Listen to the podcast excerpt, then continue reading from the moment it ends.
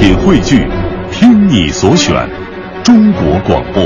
radio.dot.cn，。各大应用市场均可下载。昨天的新闻，今天的故事，明天的历史，新闻故事会，真实最珍贵。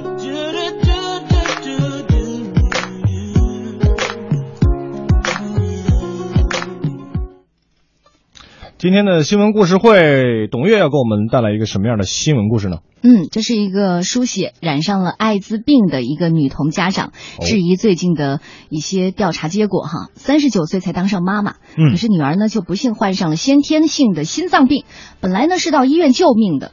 不料呢，却因为输血感染上了艾滋病。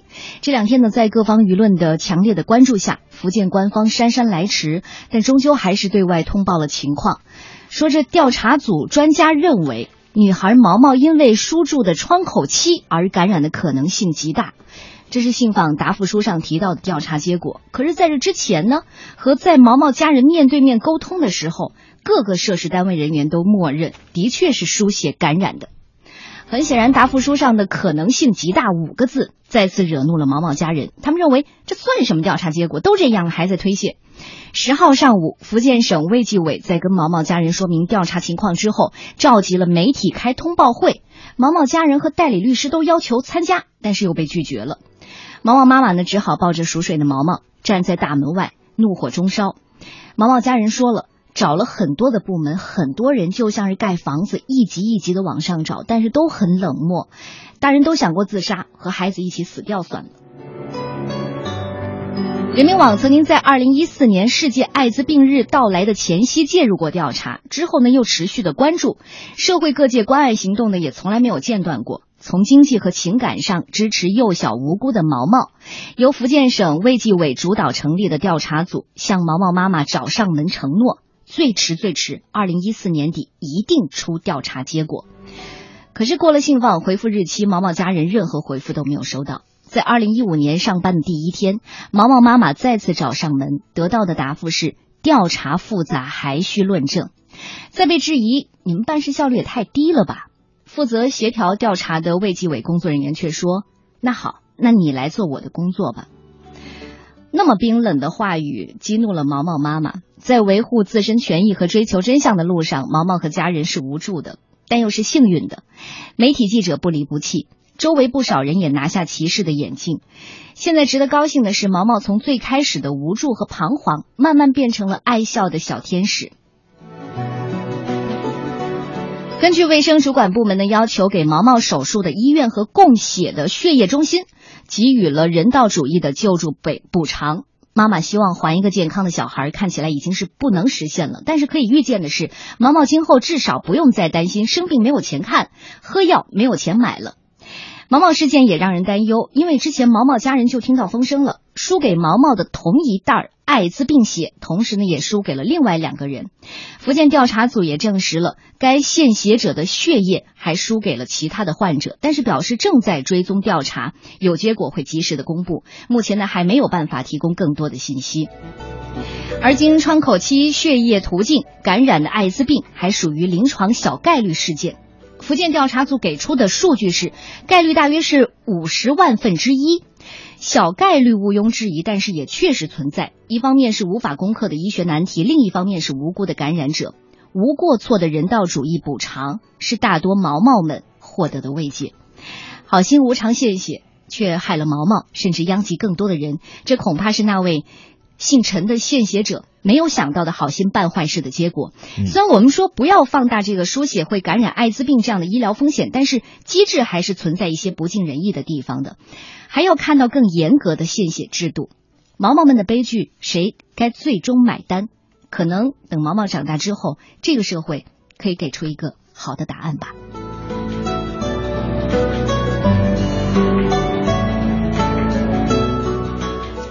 看完了这个新闻之后，哈，也有自己的一个一点想法。对于官方的那一句说：“那你你你来做我的工作，哈。”然后也是把毛毛妈妈激怒的那样一句话，我觉得真的有点怎么说？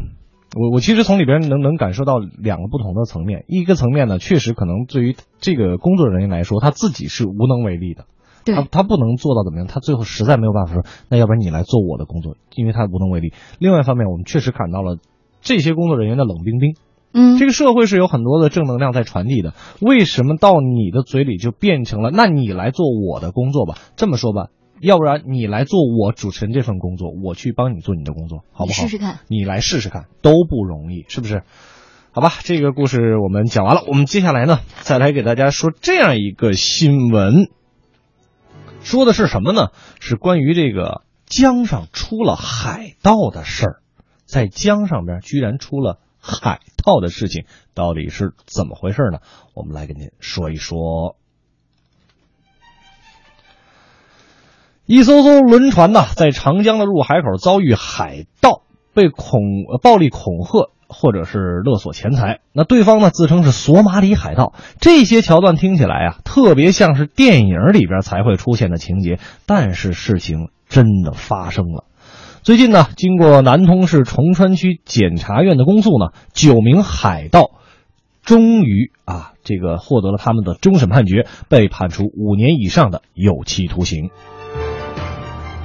事情啊，还得从这个二零一三年的三月八号说起来。在长江入海口东边大约是三十海里的一一个地方呢，这个浙盛九七五二六海轮掌舵的船长啊叫老孔，货轮呢是从这个浙江的岱山起航，装的是什么呢？装的是石子儿，要去的地方呢是东四东吕四港。突然啊，一个泡沫筏快艇。啊，什么叫泡沫筏快艇呢？是一种由大块的泡沫搭载螺旋桨组成的最简易的船只，迅速的靠近。艇上这俩人呢，用一个绳索、一个带钩的竹竿，迅速的登上了海轮。这个两人啊，手里边拿着菜刀，还有板斧，对老孔喊：“停船抛锚！你的船碰坏了我们的渔网。”听起来好像有点碰瓷儿的意思，可是这个事儿可没那么简单。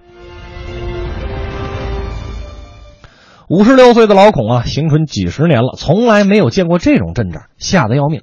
之后呢，又来了几条这个泡沫筏的快艇，其中一个人啊，黑黑胖胖，岁数也不大，气焰非常嚣张的，就对着老孔的船员喊：“我们是索马里海盗，现在这条船是我们的了。”说完就对老孔一顿拳打脚踢呀。这个黑胖年轻人呢，开口就要十万块钱的索赔款。老孔一听就明白了。哈，这条航道自己走了十几年了，哪儿有渔网啊？我自己心里都很清楚。看来这是碰上讹钱的了。他只好给船老板老陈打电话。这黑胖子呢，拿过手机，最后呢，双方谈了一个最低价两万。下午五点，黑胖子收到了钱的转账之后呢，一伙人才四散而去。等黑胖年轻人这一帮人去走了之后呢，老孔和船员们总算是松了一口气。而这时候天色已经晚了，船只只能是在附近抛锚，等到第二天早上六点半，浙盛九七五二六号海轮起锚上路。开了二十分钟，老孔看见前面又出现了几条泡沫筏的快艇，想到昨天的场景，老孔心有余悸，怕他们再以弄坏渔网为由要钱，就原地抛锚。不一会儿，两条泡沫筏的快艇又向海伦开了过来，噩梦重演。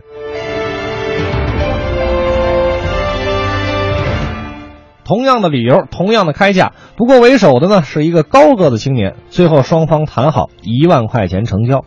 老孔和江盛九七五二六号海轮并不是唯一的受害者。警方接到报案之后呢，立即侦查，很快将犯罪嫌疑人马大喜、张留生等九人抓获归案。两波海盗当中啊，黑胖子青年叫做马大喜，高个子青年呢叫做张留生，老家都在连云港市的灌云县，常年在长江入海口靠非法捕捞鳗鱼苗为生。二零一二年底呢，马大喜和朋友毛响几个人聚在启东聊天，说这个最近啊，鳗鱼苗的生意不太好做，他们就想到了以破坏渔网为借口，让过往的轮船给钱的赚钱方法。第一次作案的时间呢，是在二零一三年的二月九号。